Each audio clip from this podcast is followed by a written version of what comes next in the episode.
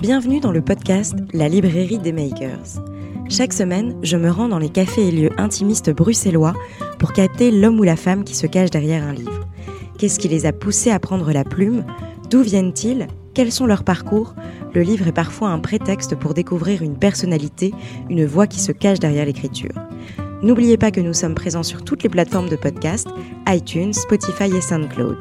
Il ne me reste plus qu'à vous souhaiter une bonne écoute.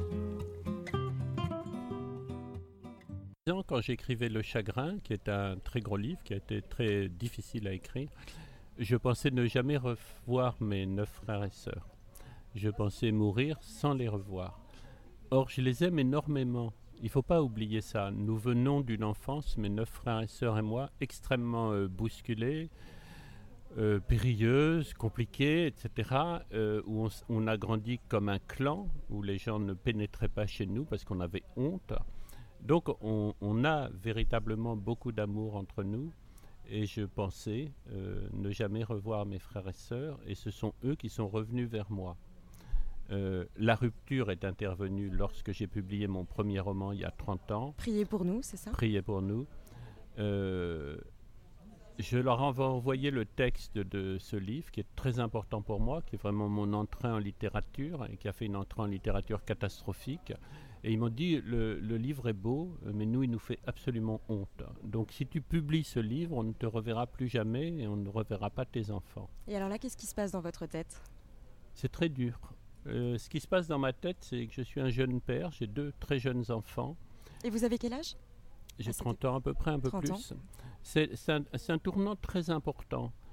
Euh, c'est un moment, je, passe tout l'été à réfléchir, c'est un, moment où je me dis, je dois prendre ma vie en main. C'est-à-dire, je sors du clan.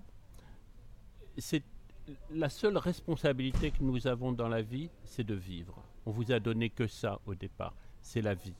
Vous ne pouvez pas vous faire bouffer votre vie par vos frères et sœurs au nom de la honte ou du, ou du on j'ai toujours pensé, à partir de 17-18 ans, que je serais écrivain et que j'écrirais.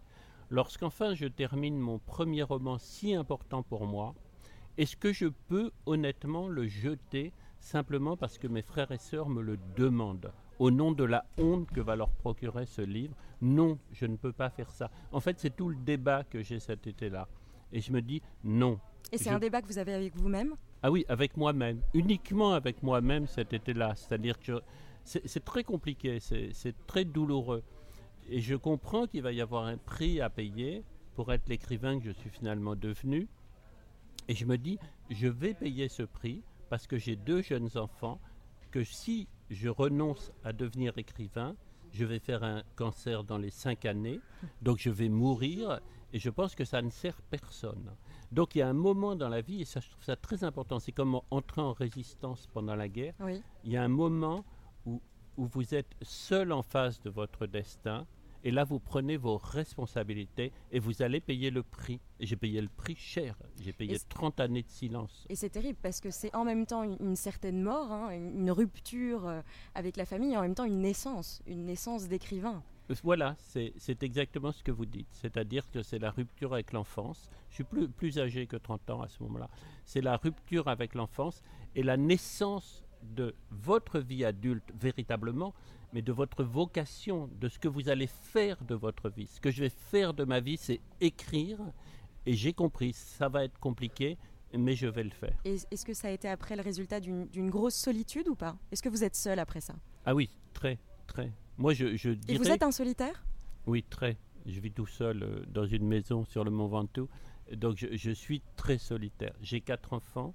Je suis divorcé deux fois et je suis un homme très solitaire. J'aime beaucoup être seul. Je suis heureux seul. Mais je peux dire quand même que ces 30 années où j'ai écrit tellement de livres, 17, 18, je sais pas combien. 18 euh, romans et je crois 24 ouvrages. Voilà. Si les comptes sont bons. Voilà. bon, ont été des années douloureuse parce que je pense que je n'ai jamais cessé de souffrir de la rupture avec mes frères et sœurs. Pour la raison que je vous disais, parce que vraiment... Et vous les avez compris? Est-ce que vous avez compris leur réaction? Ou vous l'avez juste accepté ou même pas? Je l'ai accepté euh, et je l'ai mieux comprise en écrivant euh, Nous étions nés pour être heureux. C'est-à-dire que moi, il y, a quelque chose dont je me fous totalement euh, dans la vie. Euh, c'est la honte, le quand dira-t-on, ce qu'on va penser de moi parce que j'écris telle ou telle chose. Je m'en fous, mais complètement. Ce qui m'intéresse, c'est vraiment de parvenir à poser les mots justes sur ce qui me trouble et ce qui me traverse. Donc, si c'est au prix de foutre la honte à, mes enfants, à tout ça, je le fais quand même, en fait. Parce que c'est ça mon travail, c'est ça qui m'intéresse. Et c'est une intégrité que vous avez gardée jusqu'au bout, surtout. Oui, mais j'ai compris en écrivant, en retrouvant mes frères et sœurs, ce que ça pouvait, que, combien la honte pouvait être douloureuse euh, pour mes petites sœurs. Pour une de mes petites sœurs, par exemple, qui en fait avait honte de notre enfance, ne l'avait pas dit à son mari, qu'elle venait d'épouser à l'époque, quand j'ai publié mon premier roman. Et j'ai compris que je lui avais fait énormément de chagrin à ce moment-là. Et dans le livre, Paul dit à sa sœur si j'avais su, si tu m'avais expliqué cette honte avec ces mots-là, eh ben peut-être que je ne l'aurais pas publié. Ça, c'est vrai? C'est vrai. C'est vrai. Oui, c'est vrai. C'est vrai. J'en serais mort, je pense. J'en serais mort, mais je n'aurais pas eu la force de lui rouler dessus. Hmm. C'est un frère aîné qui vous menace juridiquement si vous publiez votre livre. Vous pouvez lui dire j'en ai rien à foutre. Je vais publier quand même. Euh, ma petite sœur, euh, dont je me suis beaucoup occupé quand elle était bébé, euh, qui me dit euh, en larmes Tu peux pas publier ce livre parce que je viens de me marier, ça me fout la honte terriblement. Euh, je pense pas que je peux lui dire bah, Je vais quand même le publier. Donc finalement, peut-être tant mieux que vous n'ayez pas eu cette discussion. Bah oui, c'est une grosse lâcheté de le reconnaître, mais euh, oui, je, je, je, pense que ça aurait totalement changé mon destin, oui. Est-ce que l'écriture guérit ou pas forcément? Elle est juste nécessaire? Elle est nécessaire, je ne dirais pas qu'elle guérit. Euh, elle, euh, pour moi, euh, elle m'aura fait une belle vie, exactement la vie qui m'intéresse. C'est-à-dire que j'aurais passé ma vie à écrire sur ce que c'est que vivre, pour essayer de comprendre, de retenir les choses les plus importantes de la vie, de les nommer. Et donc c'est le mot nécessaire qui me vient, comme vous le dites, parce que euh, sans l'écriture, je pense que je me serais peut-être flingué. sans l'écriture, j'aurais pas réussi à vivre. Oui, c'est presque viscéral, c'est au-delà de tout. quoi. C'est votre raison de vivre en fait. Ouais, c'est ma raison de vivre. Mes enfants me le reprochent suffisamment. En me disant, tu auras passé ta vie à écrire, mais tu as oublié de vivre. Et je dis, non, non, euh, de mon point de vue, j'ai vécu, intensément, puisque, puisque je n'ai pas arrêté d'écrire. Mais eux disent, oui d'accord, mais enfin nous, on t'a vu tout le temps euh, écrire, quand est-ce que tu as vécu? Bah, Pour moi, c'est ça la vie, c'est écrire. Et euh, quand vous écrivez, est-ce que vous écrivez pour votre lecteur ou est-ce que vous écrivez pour vous avant tout? Est-ce que la réception est importante? Voilà, c'est une question euh, passionnante, c'est la question de la publication. Pourquoi on publie? Et euh, longtemps, d'ailleurs c'est présent dans le livre, longtemps je me suis interrogé sur pourquoi je ne supporterais pas l'idée de ne pas publier le livre que je viens de finir. Voilà, qui a, été déterminant dans ma vie depuis Prier pour nous jusqu'à aujourd'hui. Et puis j'ai entendu euh, Lobo Antunes sur la radio, Antonio Lobo Antunes que j'adore, et il a dit cette petite phrase toute simple, mais qui donne la solution. Je crois que les écrivains sont des enfants qui n'ont pas été aimés. Et je pense que je publie tous ces livres parce que j'ai envie qu'on m'aime. Est-ce que, euh, est-ce que cette envie est... Euh, est-ce que vous êtes rassasié ou pas encore? Oui, je suis, rassasié, je suis même comblé. Est-ce qu'aujourd'hui vous êtes en paix euh, ou, oui. ce chaos est quand même toujours bien présent? Non, je, je trouve que je suis d'une part comblé par l'amour que me rendent les lecteurs. Donc pour répondre à votre question, je pense qu'au fond, quand j'écris, je sais que je vais être lu. Et l'amour qui m'est renvoyé, avec dans des belles lettres, dans plein de choses, euh, me comble en fait, me fait plaisir. Et, je dirais que je suis serein et rassasié aujourd'hui. Je ne cherche pas du tout le succès pour le succès. Moi, ce qui m'intéresse, c'est que mes livres soient bien accueillis, recevoir des lettres assez touchantes de gens qui, voilà, qui me disent des, belles choses. Je leur réponds des petits mots. Et je trouve que ma, ma place dans le monde, je l'aurais trouvé comme ça. Je l'aurais trouvé à travers des livres que je vois posés sur les tables des librairies. Et je me dis, tiens, ben voilà, les gens vont les voir, ils vont les lire, ça va leur faire du bien. Comme moi, la lecture m'a fait tellement de bien. Et, et, quelles sont les limites que vous vous posez? Est-ce que déjà vous vous posez des limites dans l'écriture? Non, non, non. Pas de jamais, non. Ça, jamais. Donc on peut tout dire, on peut tout écrire. Oui, oui, c'est un débat que j'avais avec moi-même quand j'écrivais Vertige, euh, qui est un livre sur les relations amoureuses, la rupture, l'intimité du couple. Je crois avoir écrit dans Vertige euh, des choses qui m'auraient euh, semblait impossible à dire avant de commencer à écrire. Et j'arrivais sur des scènes comme ça, en me disant, mais ça, je ne peux pas le lire quand même. Et, chaque fois, le débat avec moi-même, c'était, mais si, à travers les mots, on peut tout dire. Et puis, qu'est-ce que ça veut dire de dire ça, je ne peux pas le dire, puisque ce ça, il existe.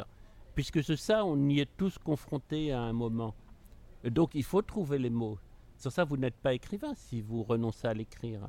Moi, j'ai appris la vie en lisant des livres quand j'avais 13, 14 ans, 15 ans, et je suis éternel reconnaissant à la littérature de m'avoir dit tout ça. Jamais aucun adulte ne me l'aurait dit. Et donc, quand j'écris un livre comme Vertige, oui, oui, je, m'attache, j'arrive chaque fois sur une scène et je me dis, non, mais ça, c'est. Euh, comment je vais faire? Eh ben, Je m'attache à l'écrire, bien sûr. Et combien de temps vous mettez à écrire un livre, par exemple celui-ci? Celui-ci, j'ai été porté par la grâce. Je l'ai écrit en trois mois. Je ne comprends pas comment j'ai été si vite. C'est la première fois que c'est aussi rapide? Ah oui, oui, oui, oui, oui. Vertige dont, dont, je viens de parler, 14 mois. Le chagrin, 15 mois. Euh, Priez pour nous, 9 mois, je me souviens. Je me souviens à peu près des durées pour chaque livre, parce que ça me frappe toujours. Et là, ce qui me frappe, et qui, ça m'amuse en fait, oui, j'ai mis 3 mois à l'écrire ce livre. Mais j'ai mis 3 mois à écrire une journée dans la vie d'une famille. Oui, c'est ça. C'est-à-dire, ça commence le matin, ça finit le soir au dîner. Et eh ben, vous voyez comment c'est intéressant la littérature. Il me faut trois mois pour écrire, huit heures de temps. Voilà, c'est intéressant quand même. Mhm. Certes, c'est rapide trois mois, parce que le, livre, je l'avais en moi, j'étais vraiment porté, j'ai adoré écrire ce livre. Et, tous ces mots, toutes ces paroles, euh, comment vous vous en souvenez? Vous les avez écrites le soir après cette rencontre Parce que vous avez vraiment vécu ce repas ou pas? Non, je ne l'ai pas vécu. Il n'a jamais eu lieu ce repas. Non, non, non, non. Et les paroles, je les invente, je n'ai jamais entendu. Et est-ce que vous avez eu le, retour? Oui. Est-ce que les gens se sont reconnus dans leurs paroles, dans leurs positions, ou il y a eu des divergences? Oui, c'est la, la, première fois, euh, j'avais dit à mes frères et sœurs, vous vous doutez bien que je vais écrire sur votre retour un roman, et je leur avais dit, je vous enverrai le manuscrit, et vous ne me direz rien. D'accord. Je n'accepterai aucune correction, mais voilà, on rejoue ce qu'on avait fait euh, pour prier pour nous il y a 30 ans. Et je leur ai envoyé, ils m'ont tous envoyé un mail, euh, très gentil, en me disant c'est vraiment un très beau livre. T'es pas particulièrement conciliant avec toi-même, mais c'est un très beau livre.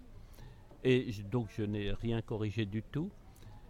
ce que je veux dire, c'est que je les aime et je les connais tellement, c'est comme quand j'écris sur mes enfants je suis capable de parler de leur point de vue. Oui. C'est-à-dire, y, compris quand je fais parler ma première femme qui me dit Tu nous auras emmerdé toute notre vie avec tes livres, je connais son point de vue. Je peux parler en son nom et je peux répondre en le mien, en mon nom à moi. Et, voilà, c'est comme ça qu'on fait les dialogues. Oui, c'est ça, tout à fait. et les gens se sont reconnus. Alors, qu'est-ce qu'il y a après la réconciliation? Est-ce que, que, tout ça est encore inspirant, nourrissant? Est-ce qu'il y a encore d'autres étapes que vous voyez dans cette histoire familiale? Je ne pense plus écrire euh, sur. Euh, je, pense que nous étions nés pour être heureux. Clos, une trilogie ouverte avec euh, Priez pour nous, qui se poursuit avec le chagrin et qui, se, clôt mm. ici. J'ai énormément de sujets de préoccupation pour mes futurs livres. Je suis d'ailleurs pressé de repartir, de me remettre à écrire. Donc c'est pas la question, mais je trouve que sur la famille, j'ai plus rien à ajouter. C'est intéressant comme constat. Je veux dire, c'est un beau constat finalement. Oui, ça me satisfait beaucoup. J'aurais été très triste de. C'est une belle histoire en fait. C'est presque. Oui, c'est ça. C'est une, belle histoire très chaotique, très douloureuse. Mais qui se termine bien. Mais qui se termine bien et je ne pensais pas qu'elle se terminerait bien. C'est grâce à eux parce qu'ils sont revenus en fait. Ok. Je leur suis très reconnaissant. Euh, et, ça, j'aimerais bien aussi parler de ça avec vous. Euh, la notion d'autofiction, euh, le roman, donc c'est-à-dire en même temps la, sa vie, sa propre vie, mais avec certaines distances.